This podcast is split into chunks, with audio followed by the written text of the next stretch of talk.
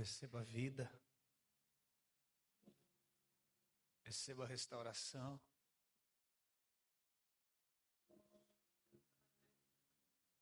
Vinde a mim todos vocês que estão cansados e sobrecarregados.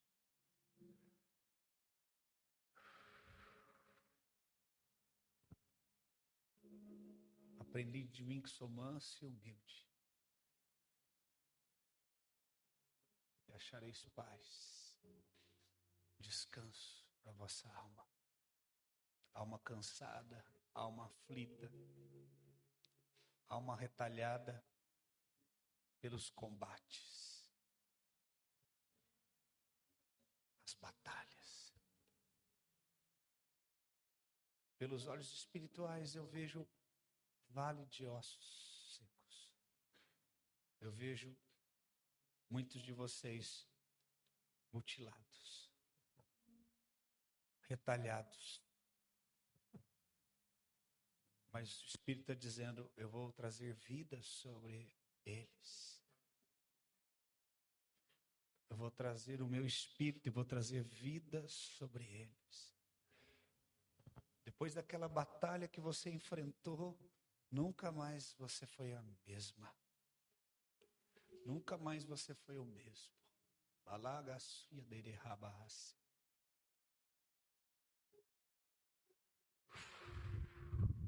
Nunca mais você se levantou, diz o teu Pai, o teu Deus.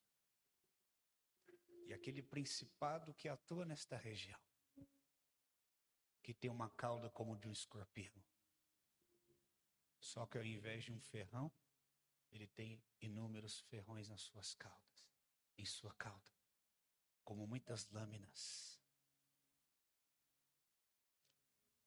Todas as vezes que ele passa essa cauda em alguns desta região, eles são retalhados nas suas emoções. E nunca mais conseguem ser mais os mesmos. Arabarrace querendo alabar. Porque o veneno entra e intoxica a sua alma. Mas os céus estão abertos nesta noite. O Espírito do Senhor está aqui. Ele está dizendo: Alabagaçu, eu tenho a cura. Eu, oh, eu tenho a restauração. Eu tenho descanso para a sua alma.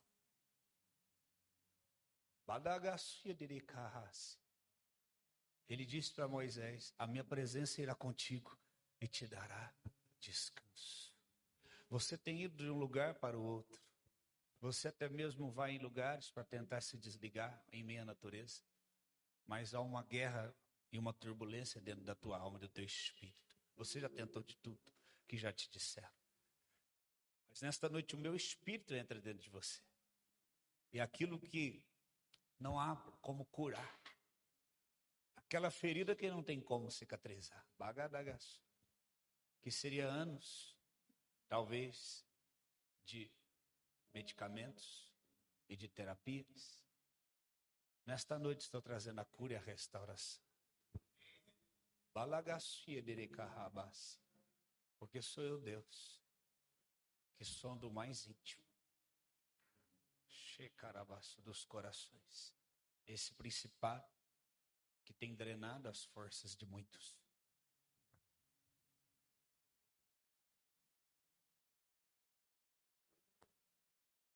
Essa manhã, muitos de vocês nem estavam conseguindo levantar.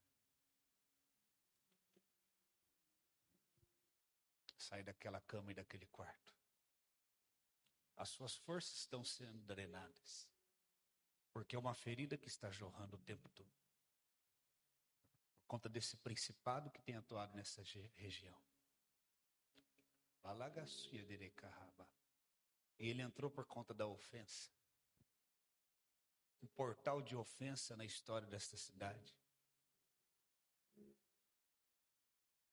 através de um portal de ofensa, e alguém levantou e declarou uma palavra sobre essa cidade de maldição. E por isso que muitos têm uma visão monocromática. Eles olham e vê tudo escuro. Eles olham e vê tudo sem vida. eles veem tudo em cinzas. Porque a partir de uma ofensa, abriu-se um portal e alguém que tinha legalidade sobre essa cidade liberou uma palavra. E daí em diante pessoas se sentem insatisfeitas nessa cidade, tristes. Ainda que você pode adquirir recursos, ainda que você pode ter uma família, ainda há um vazio. E não só naqueles que não nasceram de novo, mas muitos ainda dentro da própria casa do Senhor, ainda foram retalhados ainda por esse espírito. Mas nesta noite está caindo por terra em nome de Jesus. Essa nuvem cinza sobre os céus de Moarama sendo arrancada. Vento do Espírito soprando. Porque a palavra diz que Elias era um homem semelhante a eu e você. E ele teve autoridade sobre os céus de um, de uma, de um reino, de uma região. Estava Acabe e Jezabel, e os dois tinham legalidade, e os dois levantavam altares. Mas veio Elias, e o Deus de Elias, que está acima de qualquer autoridade, ele estabelece aliança. Três anos e meio sem chover, depois, pela palavra de Elias, o céu se abriu. Do mesmo modo, os céus estão se abrindo nesta noite. O Senhor está dissipando, levando essa nuvem cinza, cinzenta, de tristeza embora. Badagaço. Por isso, nesses últimos dias, muitos de vocês foram atacados nas suas emoções. Por isso, muitos aqui têm que tomar remédio para acelerar, têm que tomar remédio para desacelerar, têm que tomar remédio para se concentrar, têm que tomar remédio para dormir. Mas o Senhor está agora trazendo cura. O médico disse para você: Ei, filha, ei, filho, isso aqui é a vida toda, é algo normal. Não. Você não é um, um poço de enfermidade. Não, você é filho e filho amado. E ele levou sobre si todas as nossas dores e enfermidades, inclusive as emocionais, aquelas que sangram e ninguém vê. Muitas vezes você é julgado, é julgado porque você está ferido e ferido e ninguém vê. Porque se fosse uma algo físico, seria evidente. Nem você muitas vezes entende a tua própria dor. Mas o Senhor está aqui para trazer um bálsamo, para trazer cura, para trazer restauração. Ele multiplica as forças daquele que não tem nenhum vigor. Os jovens correm e exaustos caem.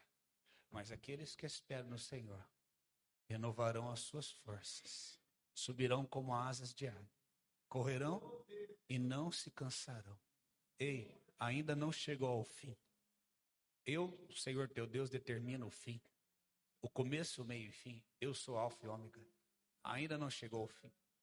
Badagaçu. Por isso, um ataque terrível contra esta cidade, porque há um grande propósito de Deus para esta cidade. Nesse momento, três pontos específicos da cidade. Existem anjos posicionados, com espada desembainhada. Três pontos cardeais da cidade, cobrindo todo o perímetro em volta desta cidade. Se ele pode saber até quantos fios de cabelo tem na nossa cabeça. E todos os dias, tanto eu quanto você, perdemos fios de cabelo. E todos os dias há milhões e milhões e milhões de pessoas no mundo e bilhões. E ele sabe de um detalhe como esse. Não pode ele mandar cobrir todo o perímetro desta cidade, declarar um novo tempo sobre esta cidade. Nós estamos aqui, talvez num grupo comparado a tantos outros ministérios, mas não se trata disso. Estavam poucos reunidos ali em Atos. E ali o Espírito veio. E dali outros foram con, con, contagiados. Mas se trata daqueles que estão alinhados pelo Espírito. Ele está removendo todas as cinzas de sobre o teu altar. Ele está falando, é o tempo de nova lenha, é um tempo de um fogo novo. Ele vai te dar fôlego e força para você chegar e cumprir toda a tua carreira e todo o propósito. Por que, que você, Arabagaço, por que, que tem projetos e planos que você engavetou? Por que, que tem propósito que você desistiu? Por acaso, Deus não é o Deus do impossível? Não limite o Deus do impossível. A, tua realidade não é uma verdade, sujeite essa realidade a uma verdade, porque toda verdade está acima de uma realidade. Nós não caminhamos por realidade, nós caminhamos por fé.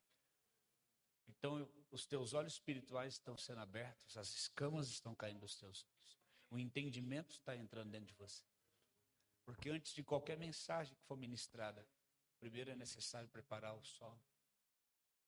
Senão seria mais uma informação. Muita palavra de Deus tem saído desse altar, vocês têm recebido.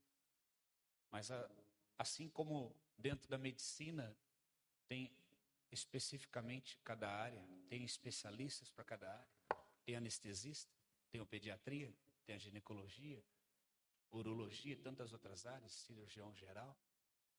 Assim, no mesmo, do mesmo modo, o Senhor manda apoio para muitas vezes especificamente tratar algo, e profeticamente o Senhor está mostrando que está trazendo cura, trazendo cura, tirando os espinhos e as retaliações.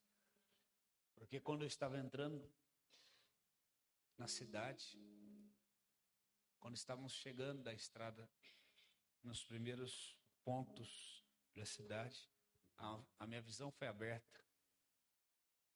Porque o Senhor já há algum tempo tem dado visão espiritual aberta para mim. E eu vi aquele principado com uma cauda enorme. E toda a cauda dele cheia de lâminas dos dois lados. Eu falei: O que é isso, Senhor? Eu não compreendi ainda. Naquele momento eu disse. Depois eu fui para o hotel e estava orando: Senhor, o Senhor abriu minha visão, eu vi, mas eu não entendi ainda. Ele disse: Você vai entender. E na hora que eu estava aqui glorificando o Senhor no altar, eu vi as pessoas todas cortadas por dentro, sangrando. E o Senhor falou: É aquele principado, ele atinge as pessoas emocionalmente, faz eles se sentirem infelizes, sobrecarregados com tanta ansiedade e preocupação, cheios do seu passado, batalhas que eles enfrentaram que eles não conseguem superar. Mas você pode falar, não, isso é normal, acontece com todo mundo. Não. Há um espírito específico que atua aqui. E assim como você tem passado isso, muitos outros nessa cidade estão enfrentando isso. Mas hoje o Senhor quer te libertar e vai te dar autoridade para orar e libertar outros. Talvez dentro da tua casa, talvez no colégio, na universidade, no trabalho.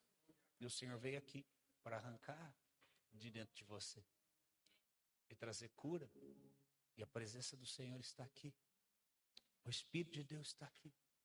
Como ele disse para aquela mulher: se você crê do teu interior, fluirão rios de águas vivas. O que impede a ação do Espírito Santo é incredulidade. Trava o fluir. Aquele que é ferido, ele fere. Mas aquele que é curado, ele cura. Então, toda hemorragia emocional está sendo estancada. Ele está trazendo cura e restauração.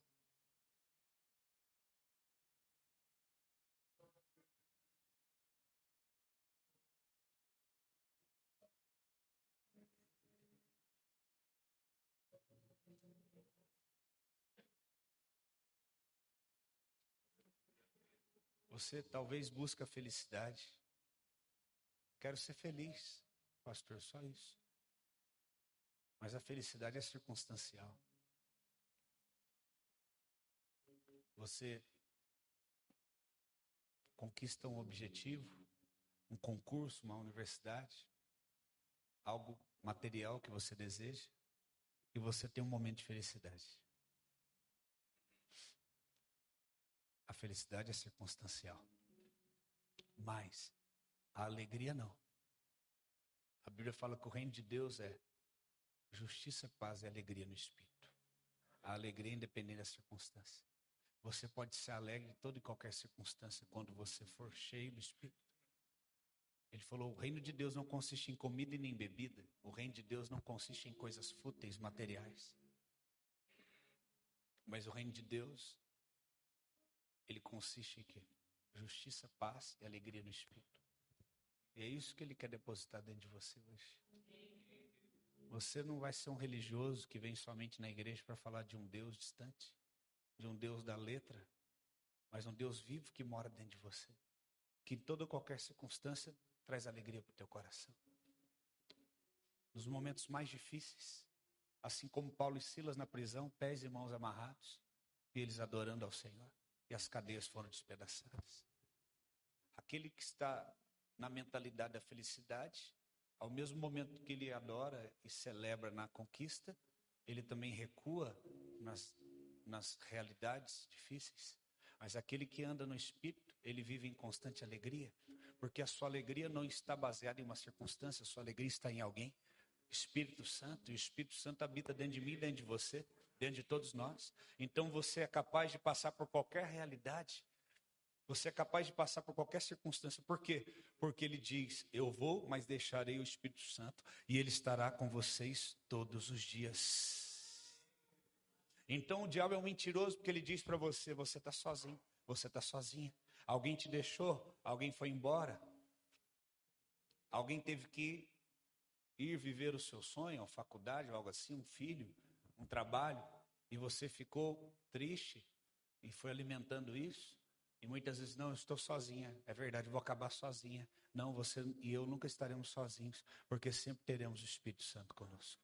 Ele estará conosco todos os dias da nossa vida. Entramos em quatro hoje para almoçar e de repente o homem olhou e falou: Ah, vocês estão em quatro. E depois eu falei para eles: Não, é que ele não viu com os olhos, com os outros olhos que ele tem. Ele só viu com os primeiros olhos. Porque se ele visse com os outros olhos que ele tem, ele ia ver que nós estamos em sete. Porque além dos quatro estão aqui, também estão o Pai, o Filho e o Espírito Santo. Porque ele prometeu, ele não é mentiroso. Então não limite o Deus do impossível. Diante das realidades que nós vemos, começamos a limitar a Deus. Então, porque vemos alguém que não foi curado, nós falamos, Deus não cura. Porque vemos alguém que talvez falou da palavra, mas não vivia a palavra e tira a sua vida e fica triste e se entope de remédio. Não, eu não sei se isso é verdade. Ou porque alguém é, que se dizia falar do Senhor sempre diz que está sozinho, está solitário, está triste. Não, é, é verdade, a palavra é verdade. O Espírito de Deus está aqui conosco. E Jesus disse: Eu vou, porque se eu não for, ele não vai vir. E se ele não vir, a obra não vai ser completa, porque ele fará vocês lembrar de todas as coisas que eu vos tenho falado. Ele fará vocês compreender tudo que eu tenho falado para vocês. E ele estará com vocês para sempre. Então, diga assim: eu não estou sozinho. Assim como Deus é o nosso Pai, assim também o diabo exerce paternidade espiritual. Se fala muito de paternidade espiritual, mas Deus é Pai. E Ele quer colocar dentro de nós verdades. Dizer: Você é filha, você é filho, eu te amo. Enviei meu filho para morrer na cruz por você. E eu tenho uma vida para você eterna. Eu tenho um corpo glorificado. Eu tenho salvação dos seus familiares, eu tenho restauração. Mas muitas vezes nós ouvimos o pai da mentira, então você tem que decidir de quem que você é filho. Quais sementes você quer se alimentar? Quais as palavras que você quer acreditar? E talvez às vezes vem na tua mente, é, a tua família nunca vai converter. Olha só, você está orando, jejuando e só piora a situação. Não, deixa eu te falar. A palavra do Senhor diz que eu e minha casa serviremos ao Senhor.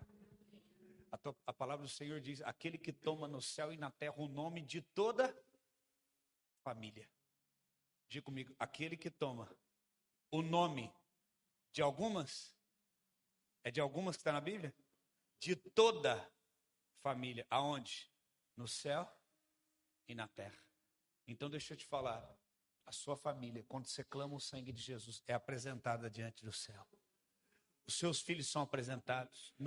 Você, quando gerou um filho, você gerou um filho e falou: ah, vai nascer um maconheirinho. Ah, vai nascer uma maconheirinha. Aí vai nascer uma pessoa aqui com distúrbio na identidade. Ah, vai nascer uma pessoa promíscua. Não, você falou, está nascendo aqui um presente de Deus, é a herança do Senhor. Está nascendo uma mulher que vai ser uma mulher de Deus. Está nascendo um homem aqui que é um homem de Deus. Os dois vão viver a promessa de Deus. E você começou a sonhar os sonhos de Deus para essa vida que estava sendo gerada dentro de você. E quando essa vida nasceu, o que é a expressão que eles diz? Aquela mulher acabou de dar a luz, porque quando uma vida sai de dentro de outra pessoa, é luz para essa terra, é direção para essa terra, é uma pessoa que vai ser um instrumento de Deus nessa terra. Não, mas as realidades, as circunstâncias foram tomando forma naquela pessoa e foi o que? Adulterando a sua verdadeira identidade. Como no livro de Salmos diz o quê? Porque ele me chamou do ventre da minha mãe. E antes mesmo que eu nascesse, ele já contou todos os meus dias lá em Salmos. E já os determinou e escreveu no seu livro. Mas a verdade é que nós aprendemos dentro de um, dia, dentro de um diálogo na terra, porque tem a mentalidade, a narrativa da terra e a narrativa de Deus. Tem a narrativa da terra e tem a verdade de Deus. Ele me corrigiu, ele falou assim: não é narrativa, é verdade. Ele me corrige toda hora, ó. Toma cinta. É isso mesmo, porque ele corrige quem ele Se ele está me corrigindo, é porque ainda conta, ele quer que eu conte, contar comigo. Então, uma narrativa da terra versus uma verdade de Deus. E aí nós escolhemos, ao invés de viver tudo que foi escrito no livro dele, aí alguém vai e fala para você: escreva a sua própria. E você acreditou nessa narrativa. Quantas vezes a gente já ouviu, escreva a sua própria história? Quantas vezes a gente já ouviu, siga o teu coração?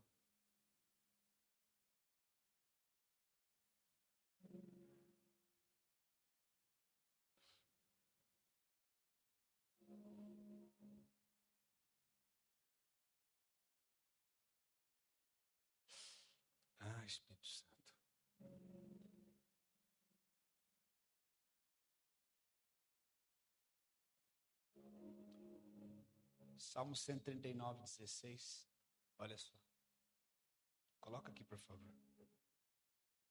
Teus olhos me viram, um embrião, e em teu livro foram registrados todos os meus dias, e fixados antes mesmo que um só deles existisse. Foram escritos no seu livro. Qual livro que você quer viver? Qual a história? Toda história, ela tem o autor, ela tem o seu enredo, ela tem um personagem que vive aquele enredo. Nós somos os personagens. O autor é Deus. E o enredo da história ele já escreveu. Você não nasceu por acaso. Você nasceu para viver algo que já foi escrito a teu respeito.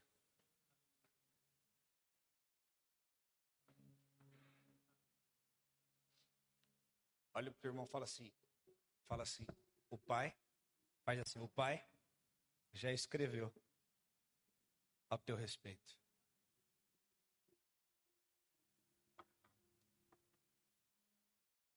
Aí eu te pergunto, eu vou fazer uma pergunta, você não precisa responder, ela é, ela é implícita. Ela é implícita, ela é para dentro. Você e eu, vou fazer a pergunta para mim também. O que nós estamos vivendo hoje, o modo que estamos vivendo e agindo, você acredita de todo o teu coração que é o que Deus tinha escrito para mim e para você?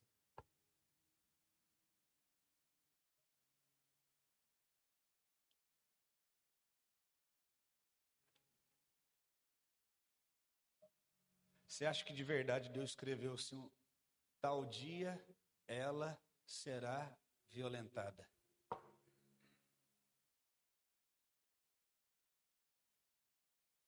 Porque mudou tudo aqui, né? Tava aqui com o iPad tudo bonitinho. Mas no Paraná tem um manto muito, e no Mato Grosso muito diferente, né? Porque ele foi mostrando, ele falou, fica adorando eu primeiro e gerando ambiente de adoração.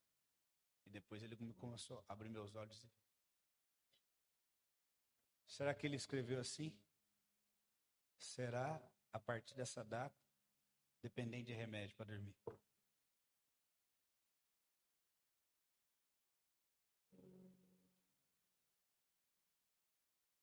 Por que, que nós vivemos isso? Porque nós temos deixado que o que está acontecendo ao redor escreva o que, o que e como devemos viver.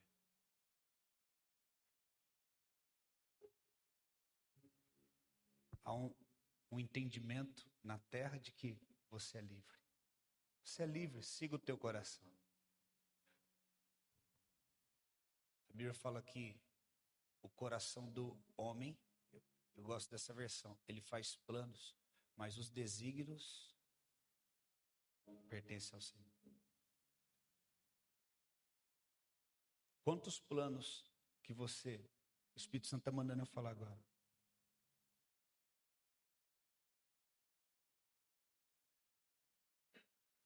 Sim, Deus.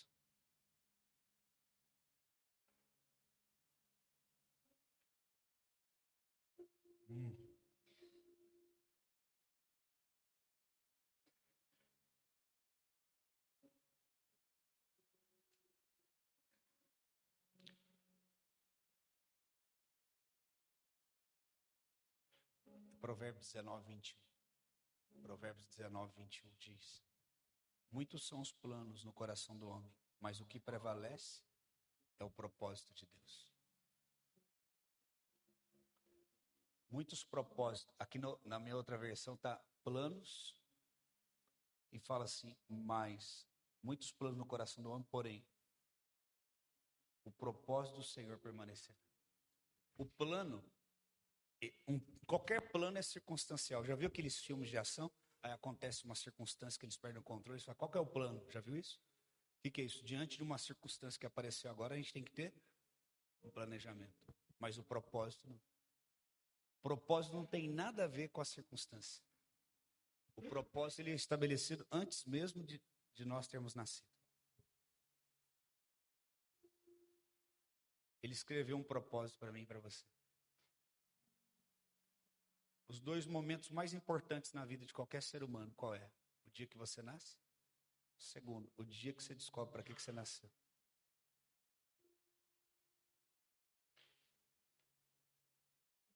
Qual é a ideologia do mundo?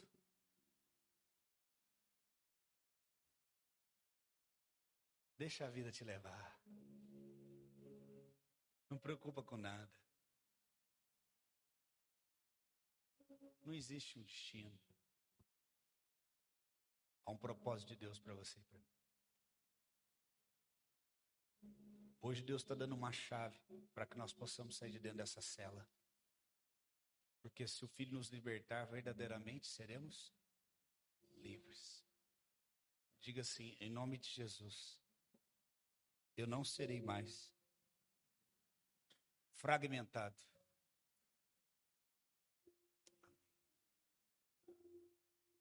Hum.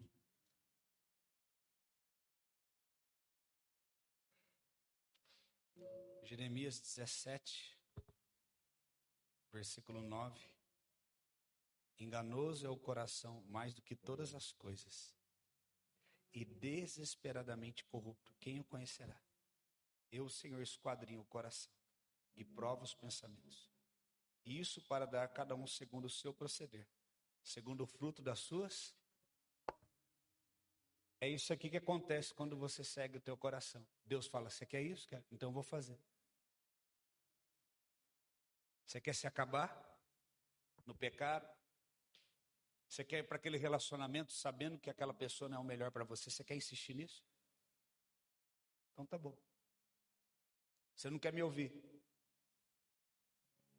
Qual é a pior coisa que Deus pode fazer para nós? A nossa vontade.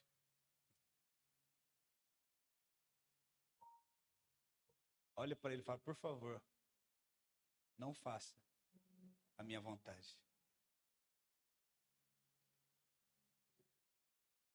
Aí aquela, aquela pessoa que diz teu amigo, tua amiga, fala: você fala um tanto de coisa, está preocupado, está preocupado. Ela e você fala, ei, o que, que você acha? Isso aqui é um conselho. Ela fala assim, o que, que você está sentindo?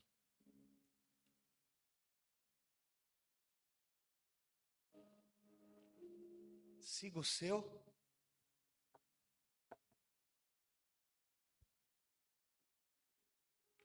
E Jesus, contudo, seja feito sua vontade.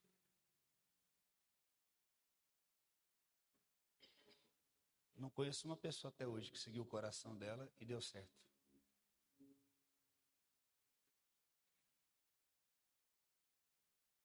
Quando Deus plantou o homem no Éden, ele não falou para ele. ele. Ele olhou assim, aquele tanto de árvore linda, falou assim: E aí? Qual eu como, qual eu não como? Aí imagina Deus falando para o homem. Versão da Bíblia nos dias de hoje. Deus assim. Eu não posso contrariar eles, senão vou perdê-los. Eu amo tanto Adão e Eva. Eu não posso viver sem eles. Aí Adão e Eva. Mas qual, Senhor? Árvore que a gente pode comer, qual não pode? Orienta a gente. Ele virar e falar assim: Adão e Eva, siga o seu coração. Já imaginou? Mas ele disse o quê? De todas as árvores frutíferas do jardim comerás livremente. Mas da árvore do conhecimento do bem e do mal, dela você não deve comer. Porque no dia que comer, certamente morrerás. A maior prova de amor, a verdade. Fira-me o justo, e será isso para mim um prazer, a Bíblia diz. A maior ferramenta da libertação é a verdade. Não adianta você preencher questionário de libertação. Eu acredito, acredito. Não adianta você ler tantos livros, fazer tantas coisas e fugir da maior ferramenta da libertação, que se chama verdade. E conhecereis, e a verdade vos. Eu sou o caminho, e a. E ninguém, se não for por mim. Olha lá, eu sou o Senhor. Volta o 9, por favor. Eu estou sem esboço agora, estou totalmente no rema de Deus. Enganoso é o coração, mais do que todas as. Junta tudo junto que nessa vida tem de enganoso. Empilha tudo. Ele está falando, perdeu para o coração. Ele é o mais, ele é o vencedor. Bate aqui no teu coração e fala assim: parabéns, você venceu. Aí faz de conta que o teu coração, ele fala com você, aí o coração está falando, o quê? Aí você fala para ele, você é o vencedor. Sabe do que? Fala para ele. Você é o mais mentiroso de tudo. É de, fala para ele, fala assim, ó, de tudo, de todas as coisas. Fala, mais mentirosa, mais ruim. Bate aí, fala, mais perversa que possa existir. Você ganhou. Você fica em primeiro lugar. Aí eu te digo, uma pessoa que fala para você, segue o teu coração, ou ela não tem consciência do que ela está falando, ou ela não quer o teu bem.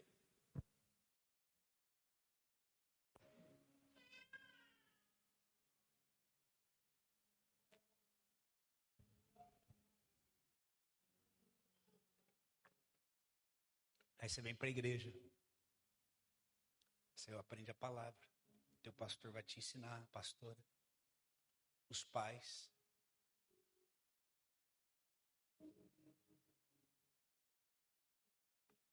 que, que eu devo fazer? Permanece na palavra, na rocha.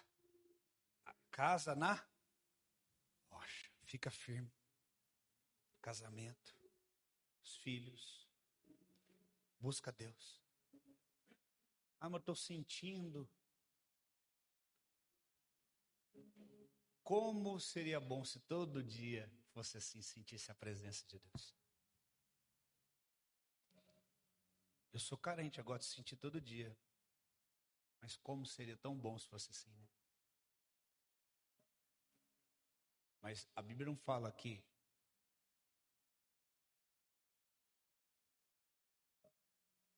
Que fé é uma firme sensação. Mas a Bíblia fala que a definição de fé é que ela é uma firme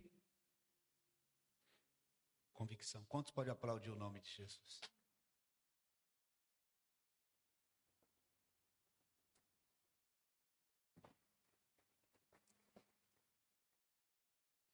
Fala para o teu irmão, fé, uma firme certeza, convicção.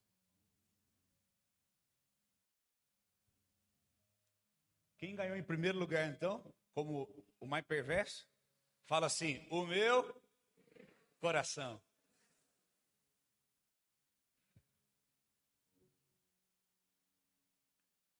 E aí ele diz: buscar-me-eis e me quando? Quando, quando ele está determinando o tempo, ele está determinando a conde. Pode ser agora. Pode ser hoje. Olha o 10, o esquadrinho. Aí ele fala, não, o 9, olha. Quem o conhecerá? Aí ele responde: eu, o Senhor, esquadrinho o coração e provo as para dar a cada um segundo os seus caminhos e segundo o fruto das suas. Às vezes a gente a gente quer se validar, que a gente está preocupado com a nossa reputação, a gente fala para as pessoas. Quando alguém vem e quer corrigir a gente, a gente se sente espremido porque não tem argumento, a gente fala assim: só Deus sabe do meu coração. Viu a resposta, hein? Como se fosse algo positivo. A gente, olha como é que a gente não sabe das coisas. Eu já fiz isso também. Quem, para mim não me sentir mal, quem aqui além de mim já fez isso? Levanta a mão. Você se sentiu pego no fragrante. Você ficou tão constrangido, aí você não tinha argumento, você fala: só Deus conhece meu coração. Você está querendo dizer para a pessoa: você não é Deus para saber o que está dentro de mim, mas tudo que você, ah, mas em pensamento, mas tudo que falou é verdade, e agora? Então eu vou falar isso. Pisei na bola mesmo, mas não quero assumir, porque eu estou com orgulho, eu estou com vergonha, eu estou com a minha reputação em jogo. Só Deus sabe do meu coração. Como se fosse um álibi e algo positivo. Mas Deus está falando, eu, Senhor, realmente conheço teu coração, esquadrinho, e eu provo. Eu sei que o teu coração, o meu coração, é número um no engano. Então, esse álibi está furado. Meu irmão, não temos nem álibi. Nós só temos que nos render. Falar, Senhor, é verdade. Quando alguém vier para o teu lado assim, irmão, não, já fala. Eu já sei que você vai falar, me perdoa. É isso mesmo que você falou, é tudo isso. Casal briga. E fica disputando. Porque quem pedir perdão primeiro perdeu, né?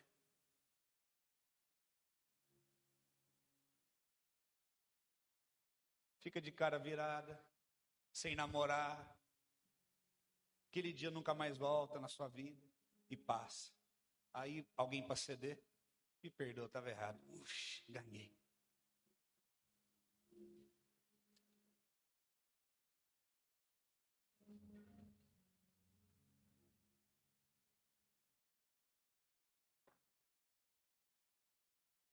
A palavra de Deus diz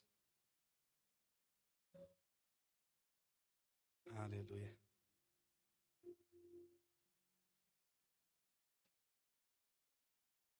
Hebreus capítulo 3. Uh, tem, a presença do Senhor está aqui. Versículo 15. Enquanto se diz, ouves, ouves, se, hoje, se ouvides a sua voz, não endureçais os vossos corações. Porque quando a gente ouve a palavra, alguma coisa, às vezes a gente resiste dentro da gente. Assim. Porque o nosso coração, ele é. Ele fala, filho meu, dai-me o teu. Não rasga suas vestes, rasga o seu. Deus não procura pessoas perfeitas, Ele procura pessoas com o coração quebrantado. Ele não está em busca de ninguém perfeito. Até porque não tem. Mas quando nós buscamos de todo o nosso coração, o Senhor quer restaurar hoje aqui.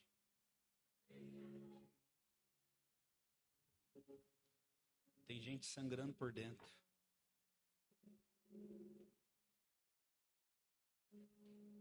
Não viva de aparência.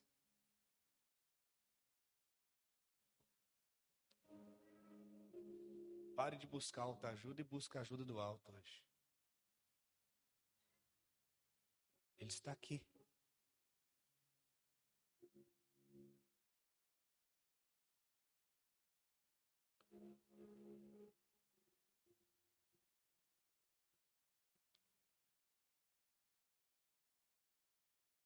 Salmo 51, ele diz: Crie em mim, ó Deus, um coração puro e renova dentro de mim um espírito inabalável.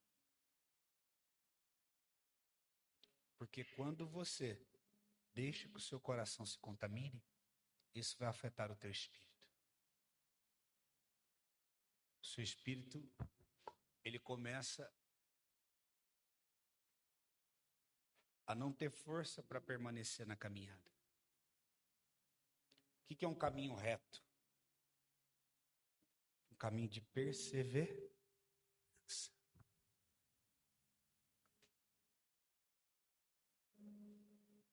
Davi ele só queria agradar a Deus.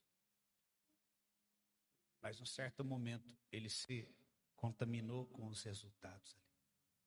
Desejou uma mulher que não era sua. Planejou a morte do marido daquela mulher.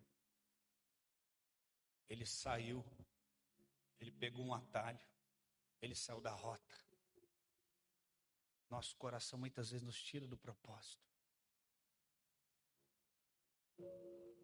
Tantas motivações erradas. Perdemos tempo e força com tantas motivações que brotam do coração e esse coração leva a gente para lá e leva para cá, agora vai ali, mas ele está falando, me dá, cria em mim um coração puro. E então será renovado um espírito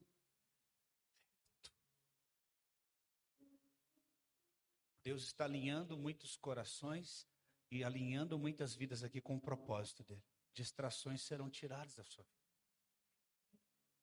Muitas gente se move por afeto. Eu quero estar na casa do fulano de tal, porque, porque é, é, é, a gente precisa agradar aquela pessoa, porque lá na frente isso, aquilo. Não caminho por afeto, caminho pelo Espírito. Os discípulos de Jesus falou: olha, tem gente indo embora, está abandonando o Senhor. Vocês querem ir embora também? Como assim? O senhor está mandando a gente embora? Eu falei, não, vocês querem ir? O que, que Jesus mostrou? Eu amo vocês, mas eu tenho um propósito, eu tenho um caminho reto aqui. Eu não posso sair desse caminho para agradar ninguém. Quantas vezes na nossa vida a gente desagradou a Deus e o propósito de Deus para agradarmos pessoas? Nós muitas vezes levamos em conta o, que as, o mal que as pessoas nos fizeram. Mas talvez hoje você precise levar em conta o mal que você tem feito a você e você precisa se perdoar. E dizer: Eu tomo uma decisão hoje. Eu quero que Deus me dê um coração puro. Nenhum de nós aqui, escute, nenhum de nós é capaz de ter esse coração se não for pelo Espírito Santo. Não é por esforço. É pelo Espírito. Me dá um coração, um coração puro. Renova dentro de mim o Espírito inabalável. E não me lances fora da tua presença e nem retires de mim o teu Espírito. Restitui-me a alegria da tua salvação. Sustenta-me com o Espírito voluntário. Então ensinarei aos transgressores os teus caminhos e os pecadores se converterão a ti. Aquele homem que acabou de adulterar e matar planejar a morte daquela, do marido daquela mulher. Ele falou: se o teu espírito me renovar, me restaurar, eu terei até mesmo capacidade de ensinar a outros, viver uma vida digna que te glorifica ao ponto de poder ensinar a outros. Deus hoje quer que você viva aquilo que ele escreveu naquele livro. Eu e você precisamos orar e buscar, Senhor, o que está naquele livro? Eu quero viver aquilo. Eu quero gastar minha vida para viver aquilo. Eu não preciso escrever minha história, porque ele já escreveu. Ah, o que, que você gosta? O que, que você quer fazer? Deixa eu perguntar para quem escreveu. O que, que o senhor quer que eu faça? Eu não tenho que ter esse trabalho. Alguém já sabe, que já me conhece, sabe do que eu gosto, sabe do que eu não gosto, sabe o que é bom para mim, melhor do que eu mesmo. Ele vai apontar o caminho. Ele vai apontar a direção, meu irmão e minha irmã. Ele está aqui para mudar a tua vida. Ele está aqui para mudar a tua história. Ele, ele está aqui para te dar sentido para a tua vida. Eu quero que você feche os seus olhos por um momento, por favor.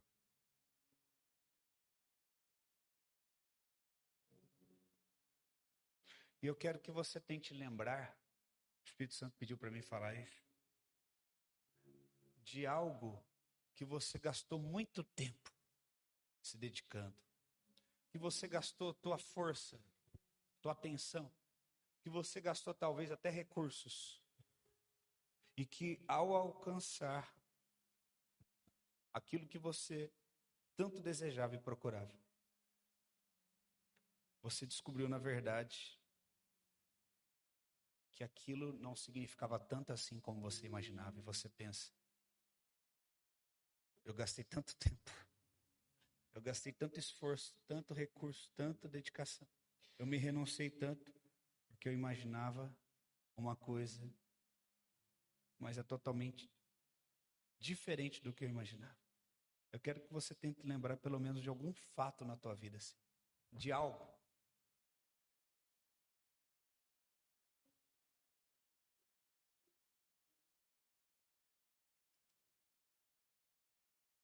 Você que já lembrou, pode olhar para mim. Existe frustração maior do que essa? Quem aqui conseguiu lembrar de algo? Existe frustração maior, do que essa?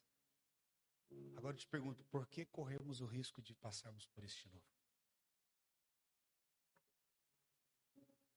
Há um propósito de Deus para você. Jesus, ele não morreu porque tiraram a vida dele naquela cruz. Mas Jesus ele estava indo em direção realmente àquilo que era o seu propósito, ir para a cruz. Entendeu a diferença? Coitadinho, morreu na cruz. E depois disso, fim. Não. Mas na verdade, ele veio para viver a vontade do Pai, para que nós pudéssemos olhar alguém em carne e osso, o próprio Deus, o Filho de Deus, como nós, os meus sentimentos, com os meus desafios, mostrar que é capaz de vivermos uma vida que agrada a Deus e o propósito de Deus. E ele termina o seu propósito naquela cruz. Ele falou: Eu preciso ir para Jerusalém. Pedro falou: Não, não vai, eu vou impedir você de ir. Lá está meu propósito. Eu vim para isso, para esse momento. O que deu fim àquele ciclo não foi uma fatalidade que tirou a vida dele, mas foi o cumprimento do propósito. E como você sabe que você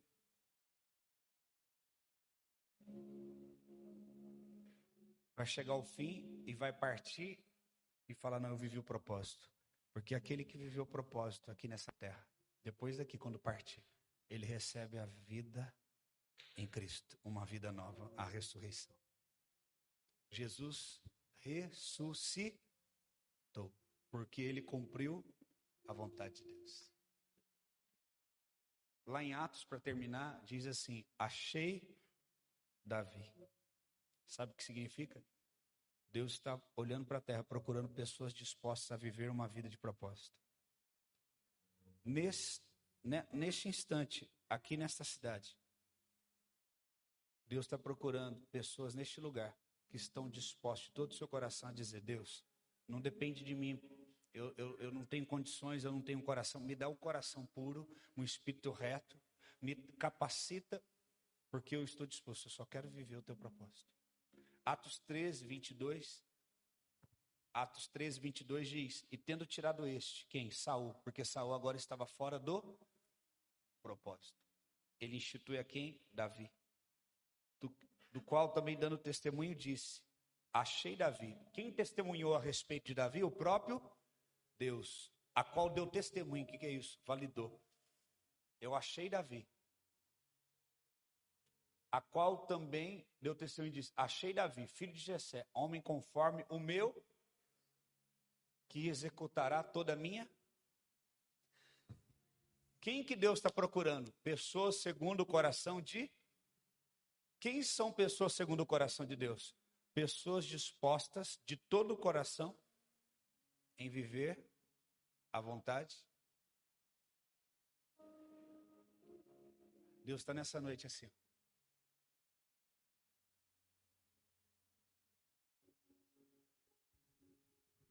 Não adianta eu correr atrás de tanta coisa para conquistar tanta coisa e no fim eu não ter sido a pessoa que Deus escolheu. Até sobre adoração fala sobre isso. Vem a hora e já chegou em, em que o Pai procura verdadeiros que o adoram. Veja que aquilo que a pessoa faz vem depois de quem ela é. Eu procuro adorar, depois eu acho a adoração que ele tem a me oferecer. Então não adianta você estar tá fazendo nada, nada, em nome de Deus, se você não está se tornando a pessoa que Deus quer achar. Então, nosso foco principal, antes de fazer algo para Deus, é nos tornarmos quem Ele está.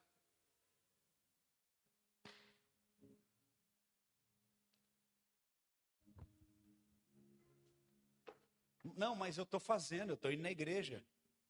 Eu estou dando até o dízimo. Ó, oh, parabéns. Está fazendo mais do que a sua obrigação. Eu e você. Porque nós só estamos devolvendo o que é dele. Ninguém dá dízimo, nós devolvemos. Porque eu não posso dar uma coisa que não é minha. Davi diz lá em Crônicas. O que, que ele diz? Como eu e teu povo podemos oferecer algo voluntariamente para o Senhor? Se tudo que nós te damos é daquilo que o Senhor nos dá, vem das suas mãos. Eu estou orando, estou lendo a Bíblia. Mas, mais importante, a pergunta é: você tem se tornado a pessoa que Deus procura? Porque Ele não pode ser comprado por favores. Antes dele encontrar o que nós fazemos, Ele quer encontrar quem estamos nos tornando. Quem estamos nos tornando é mais importante do que aquilo que estamos fazendo. O que nos tornamos fundamento que nós vamos fazer. Ele olha para Abel e fala: Eu agrado de Abel e da sua oferta, porém de Caim da sua oferta eu desagrado. Ele fala: Caim, você quer ser aceito? Procede corretamente. Ele não falou para Caim: Você quer ser aceito? Vai lá e traz uma oferta melhor. Ele falou: Muda de vida. O que, a Bíblia fala? Quando você vier trazer a sua oferta ao teu altar, lembrar que teu irmão tem algo contra você, você deixa a tua oferta ali, vai lá e conserta. E depois você vem e apresenta a tua oferta. Por quê? Deus só pode achar o que você oferece, o que você faz, se primeiro ele te achar. Eu acho que se a gente estiver aqui essa noite, eu sair lá de casa, meus filhos entraram de férias, da, a menina da faculdade e o menino do colégio, ontem. Podia estar lá de boa com os filhos, mas eu sei que Deus quer que eu esteja aqui. Eles me semearam para estar aqui. Com muita alegria estou aqui servindo. E você também está com muita alegria aqui servindo ao Senhor. Se você não amasse a Deus, você não estava aqui. Seria um desperdício para mim e para você estar aqui. E ir embora sem Deus achar a gente hoje. Concorda comigo? Não é? Não seria um desperdício? Eu sair da minha casa, você sair da tua casa, vim aqui sentar. Você veio aqui para ver? Não, mas lógico que não. Rapaz, já é 9h46, esse magrelinho não para de falar. Deixa eu te falar. Você veio aqui porque você tem fome de Deus. E Deus, Ele quer te achar nessa noite, meu irmão e minha irmã.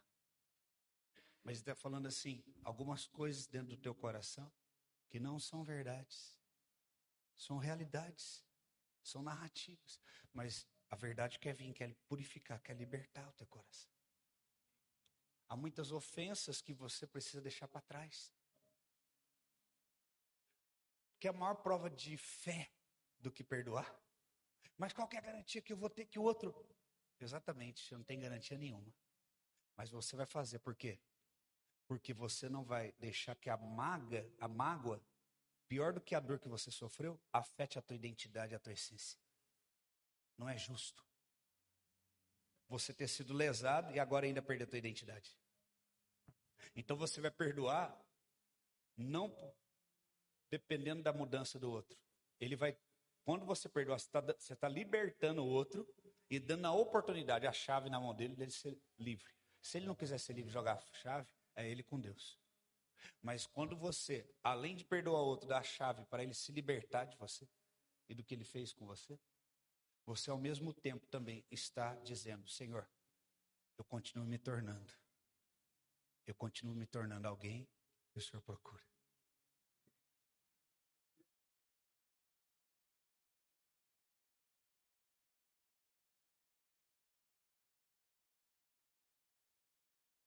Existem pessoas aqui que precisam deixar o passado para trás. Esquecendo das coisas que para trás, eu vou em busca do alvo que está proposto. Quem vive no passado está olhando. Se você dirige um carro andando para trás, olhando para trás. Se você estiver andando olhando para trás, o Senhor quer posicionar você. Teu passado não define você. O que fizeram com você não define você.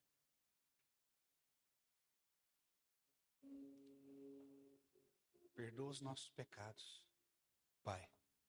Assim, assim é com inconformidade, em acordo, como nós perdoamos quem nos tem ofendido. E não nos deixeis mais livrar-nos porque ele, justamente depois do perdão ele coloca não deixar cair em tentação e livra-os do mal. Porque pior do que o mal que a pessoa te fez é você se alimentar todo dia desse mal, você reviver. Aí naquele dia o livro que Deus escreveu, a página é tirada e você vive influenciado pelo mal que alguém te fez. E no outro dia você revive. E no outro dia você revive.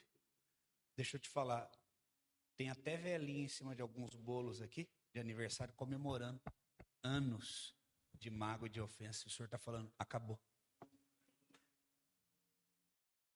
Porque ele fala, eu, está na Bíblia, o Senhor, lanço no mais profundo mar de esquecimento. Todos os nossos pecados ele lançou. Eu não lembro, olha o que Deus falando, Deus, eu não me lembrarei dos seus pecados. Eu acho legal que alguns dizem assim, eu já vi um pastor falando isso, que, baseado nesse texto, ele está falando assim: lá no mar profundo do esquecimento estão nossos pecados. E tem uma plaquinha lá: é proibido pescar.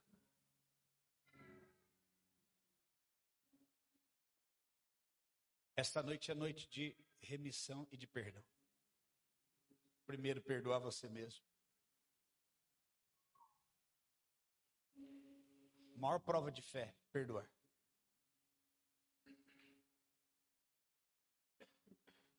Porque você não. Quando você entende o perdão nesse sentido, você, o teu perdão ele não está condicionado à resposta do outro. Jesus, gente, pega os discípulos aí, vai saindo aí e faz um, um IBGE aqui em Israel. Se eu morrer na cruz, quantos vão me seguir? Dependendo do resultado, eu vou morrer na cruz. Foi isso que aconteceu?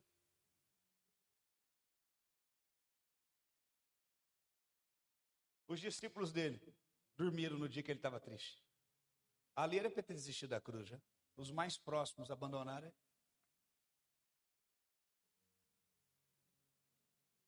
Mas no momento que ele está sendo preso, ainda dá palavra de destino para Pedro. Olha, aquele que ferir pela espada vai ser ferido. Guarda a tua espada. Não faz mais isso. Ele está sendo preso e dando destino para o outro.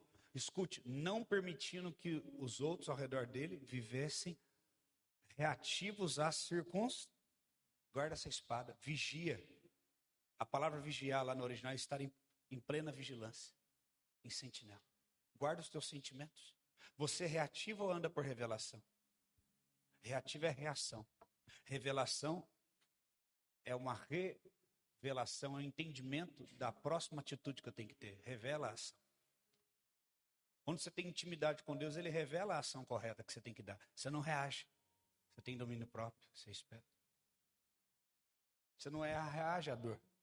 Anos atrás eu estava magoado com uma, uma pessoa, com uma circunstância, tinha todos os motivos. Porque sempre quem é a vítima sabe sempre ah, sabe que tem todos os motivos.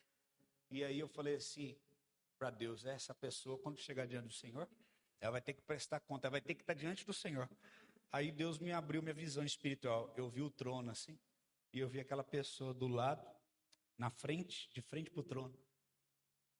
E quando eu olhei, sabe o que estava do lado dela? Eu. Aí sabe o que ele falou para mim? Tanto ela quanto você. Falei, por quê? Ele vai estar diante de mim como teu ofensor. E eu, você vai estar diante de mim por ser o ofendido. Ofendor e of, ofensor e ofendido fica lado a lado lá no trono comigo no dia do juízo. Então a pessoa já trans, tanto mal para você aqui na terra, e lá no céu você tem que aguentar ficar do lado dela aí no trono ainda, vocês dois recebem puxão de orelha de Deus. Tá doido, não foi? Eu perdoo ela agora, Jesus, está perdoado. Pronto. Acabou. Fácil.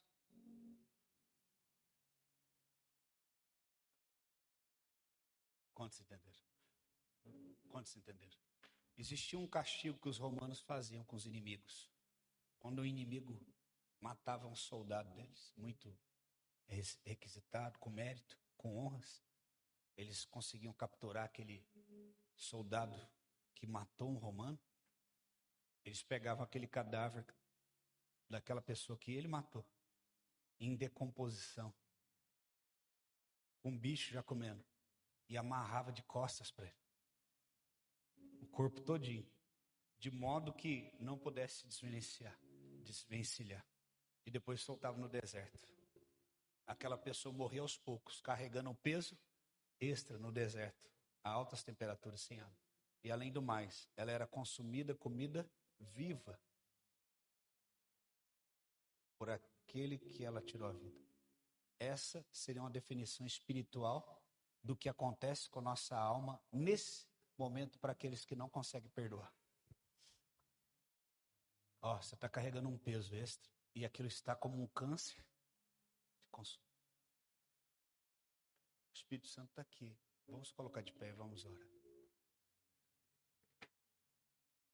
Diga assim, diga assim, achei Davi, um homem segundo o meu coração, que fez toda a minha vontade. Primeiro, para você fazer a vontade de Deus, você tem que ter um, um coração segundo Deus, não segundo as circunstâncias, não segundo as realidades, mas segundo Deus. O Espírito Santo está aqui. Ele quer te dar um coração novo para mim e para você. Feche os teus olhos. O Espírito Santo está passando nesse lugar. Eu quero que você agora libere perdão. Se você quiser, às vezes, até ir lado assim para ninguém escutar, agora é um momento individual, a não ser que a pessoa que você precisa pedir perdão está aqui. Talvez que a salvação individual, marido e esposa não sobe junto assim, na decisão de um. Os dois têm que decidir, um, cada um por si. Então, você fala o nome. Você vai no cantinho ali, ó. Ora, Senhor, aquela pessoa, quero liberar perdão. Aquela circunstância, quero liberar perdão. Estava vendo, vendo o testemunho da Joyce Meyer. Uma mulher de Deus tem tocado nações, projetos na África, tocado inúmeras nações. E ela contando, todo mundo admirando o ministério dela. Sempre que você vê alguém muito usado por Deus, saiba, que a peneira que ela passou foi muito difícil. A peneira é na dimensão do quanto Deus a usa. Não tem como Deus te usar e extrair óleo de você e vinho. Se não for pela peneira da provação. Jesus aprendeu a ser filho por aquilo que sofreu. Bíblia. E muitos ministérios abençoados por essa mulher. Quem já ouviu falar da pastor Joyce Meyer? Ela conta que durante muitos e muitos anos o pai dela foi quem a molestou sexualmente. O pai, mesmo sangue, inúmeras e inúmeras vezes. Você consegue imaginar isso? Como que o Satanás é terrível, não tirando a responsabilidade, é lógico, daquele homem. O próprio pai abusar da sua filha sexualmente durante anos. Porque o diabo queria fragmentar a identidade dela, da Joyce. Mas a Joyce decidiu viver o que Deus escreveu a respeito dela, o propósito o desígnio de Deus. E ela perdoou. E no final da vida do pai dela, quem que cuidou do pai? Ela cuidou do pai até morrer. Um outro pastor, muito conhecido no Brasil, não vou citar nomes, ele já deu esse testemunho, que ele era ele ele nasceu fruto de um relacionamento fora do casamento. A mãe dele era empregada na casa do pessoal que tinha condição financeira na época. E eu, a pessoa se envolveu com ele, era empregado, mandaram embora. Passou anos e anos e anos e se tornou um grande homem de Deus, conhecido de forma internacional, pregando para todo lado.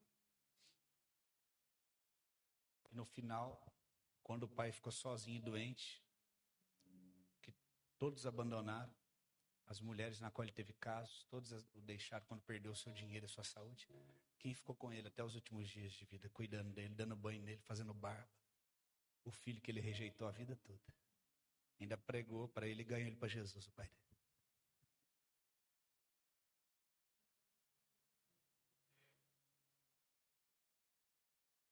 O Senhor quer levantar você para ser uma resposta para essa cidade. Espírito Santo quer trazer cura no teu coração, na tua vida. Ele está aqui neste lugar. Eu vejo, olha, pelo reino do Espírito eu estou vendo agora. Alianças trincadas. Alianças trincadas, quebradas.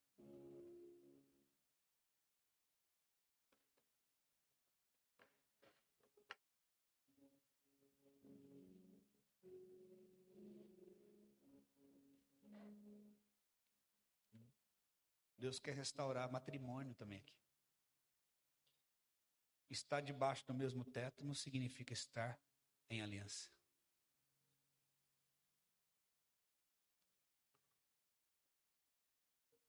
Estar debaixo do mesmo teto, ele pediu para me repetir, não significa estar vivendo do modo que glorifica a Deus no casamento e nem o propósito. Deus sabe que tanto você, como cônjuge, não são perfeitos. Não é isso que ele fala. Mas ele está falando, eu quero quebrantamento. Todo orgulho seja colocado por terra hoje. Você não vai dormir hoje sem pedir perdão para o teu cônjuge. Lá na tua casa, orar junto.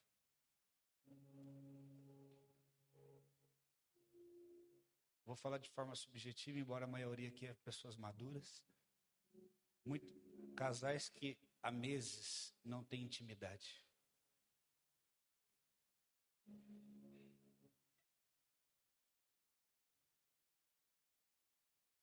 Tem um casal aqui que tem três meses que não tem intimidade.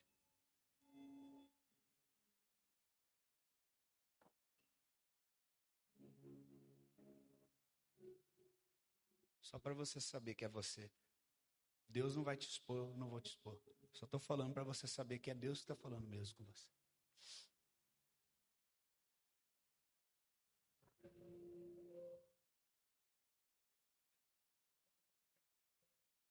O Espírito Santo está aqui nesse lugar. Ele quer restaurar a sua vida. Pessoas que foram fraudadas, retalhadas, abusadas.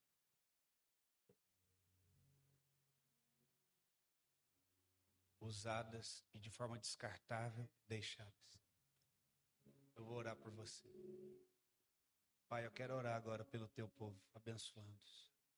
Venha o teu Espírito Santo. Toca eles com o teu poder nessa noite. Traz, Senhor, frutos de verdadeiro arrependimento. Restaura cada vida agora, Senhor. Pelo poder do teu Espírito. Restaura os casamentos. Restaura as alianças que estão quebradas. Alguns que até falam, há incompatibilidade. Não. O Senhor uniu. O Senhor os uniu. O Senhor restaura, Senhor, o primeiro amor. Não só pela tua presença, mas de um para o outro. Satanás, tira suas garras sujas desse casamento. Solta em nome de Jesus. Guardamos os filhos. Pai, oramos e pedimos agora, teu Espírito capacite cada um para liberar perdão agora. Para liberar no coração de verdade aqueles que fizeram mal. Aquela pessoa que te passou para trás, te roubou. Aquela pessoa que te amaldiçoou. Aquela pessoa que te deixou, abandonou você para ficar com outra. É. Aquela pessoa que tirou a vida de alguém que você amava. Naquele acidente. O Senhor quer curar a tua vida. Você que nunca foi amado e respeitado, ou amado e respeitado, só usado. Você que teve que aguentar firme durante tantos anos, porque é uma mulher idônea. E ficar firme por conta dos seus filhos. Deus sabe, está tudo registrado. Mas eu quero te dizer que daqui para frente, alinhando o teu coração com a vontade dele, você vai viver todo o propósito que Deus estabeleceu para você. Hoje, um novo tempo. Assim como Jesus falou, o Espírito, do, o Espírito do Senhor está sobre mim, ele me ungiu. Ele falou, hoje se cumpre essa palavra. O mesmo modo eu falo, hoje essa palavra aqui se cumpre nesse lugar na tua vida. Uma chave é virada, vidas são restauradas. Essa cauda com esses, essas metais que fragmentam a tua alma, que cortam, ela está sendo arrancada agora. Toda influência desse veneno que entrou na tua alma está sendo arrancado. Senhor, traz o remédio. Tira todo o veneno, Senhor, na alma. Traz restauração. Esse filho que foi rejeitado pelo próprio pai e desprezado. Senhor, traz cura. Traz cura. Tira todo sentimento de orfandade. Arabaçuia querer barras. Alguns homens aqui Deus está tirando o sentimento de orfandade. Balagacia Dorobarrai. Sim, Deus, traz cura. Você que busca, buscou a vida toda um pai herói, um pai perfeito. Teu pai teve aqueles, essas atitudes, essas falhas. Te rejeitou com palavras. Balagacia Dererabaço. O Senhor está cortando agora o cordão, ligando você ao trono dele, tocando no teu coração. Senhor, derrama cura na vida do teu filho. Ligamos ele ao teu trono e à tua paternidade. Toda orfandade emocional dentro dele, nós cancelamos, declaramos, Pai, o teu amor, teu amor, teu amor, cura, teu amor restaura. Pai, toca cada vida. Derrama a tua presença, derrama mais o teu espírito. Sim, Espírito Santo de Deus. Sim, Espírito Santo de Deus. Sim, Pai. Renova as forças daquele que não tem nenhum vigor. Levanta o abatido, cansado.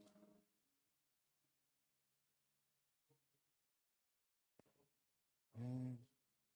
Levanta o teu filho hoje, Pai. Fortalece. Muitas vezes, quando não tem força mais para continuar, retalhado pelas últimas batalhas, últimas guerras. Forças nem para caminhar e continuar. Mas o Senhor falou: Eu te tomo, filho, pelos braços. Eu te carrego, eu te fortaleço. Ser forte, eu estou contigo. Hum. Não feche a porta que ainda está aberta. Só eu posso fechar a porta e só eu posso abrir. Quando estiver cansado, não desista, descanse. Desfrute da minha presença. Um, um sentimento de desistência se instaurou no seu coração. Palavras foram lançadas contra você e tudo se tornou mais difícil. Mas eu estou arrancando essa palavra desistência de dentro de você. Porque eu não me agrado daqueles que retrocedem. Você não vai retroceder, filho. Badagaçu, eu sou teu pai, eu estou contigo, eu te tomo pela mão direita. Bagadagaçu, você vai viver o que eu escrevi. Você não vai viver fruto das circunstâncias e consequências. Badagaçu, eu te trouxe hoje aqui. Só eu e você sabemos a guerra que você enfrentou para estar aqui hoje. Como se tivesse com toneladas nos seus pés como se fosse difícil até dar um passo de cada vez. Barra Mas você veio e eu te achei. Estou arrancando todos os entulhos do teu coração e do teu íntimo. Estou aplainando os teus caminhos, todos os obstáculos. Alabarraci, calabaço. Ri, calabarraça. Todo ataque do inferno contra a tua vida, que foi terrível. Retroceda agora. Eu faço calar as vozes. Eu faço parar a tempestade. Shahalabasi cadabarras. Ri calabahasi andarabahas. Uh! Shekalabas. Pastor, vem aqui dar um abraço nele. De pai. Arabasi, carabahashi, andarabá. Sim, Espírito Santo. Sim, Deus. Sim. Vai curando, vai tocando. Vai tocando. Feche os teus olhos, vai orando. O Espírito de Deus está aqui, a presença de Deus está aqui. A presença de Deus está aqui. O Espírito Santo vai te tocar. Toca eles agora, Espírito Santo, com teu poder. Toca eles com tua glória. Sim, papai. Nunca mais a tua vida será a mesma. As algemas estão caindo por terra. Uhum. Você não sabe dizer não. A vida toda. Todo mundo olhando, não, é prestativa. Sem importar com o que você pensa e sente. E só pedindo. Só pedindo. E você sempre de todo o coração servindo. Mas as pessoas não conseguiram ver mais nada além disso. Só alguém que servia ali calado. E o Senhor falou: Não, você é muito mais do que isso. Eu me importo com os teus sentimentos. Desde pequena, foi confiada a ela os trabalhos domésticos. Desde pequena, foi confiada a ela cuidar dos outros. E quando os outros não se comportavam bem, ela era responsabilizada e penalizada. E muitas marcas que sumiram do corpo quando era penalizada ainda permaneceram dentro. Mas eu sou um pai, o Deus que conhece o teu íntimo, que sonda. Estou te curando hoje. Haverá um nível de glória no teu corpo agora, uma cura. Até o, o teu ciclo hormonal e menstrual serão regularizados. Bagadagaçu. Nunca mais será a mesma a partir de hoje. Toca o Espírito Santo.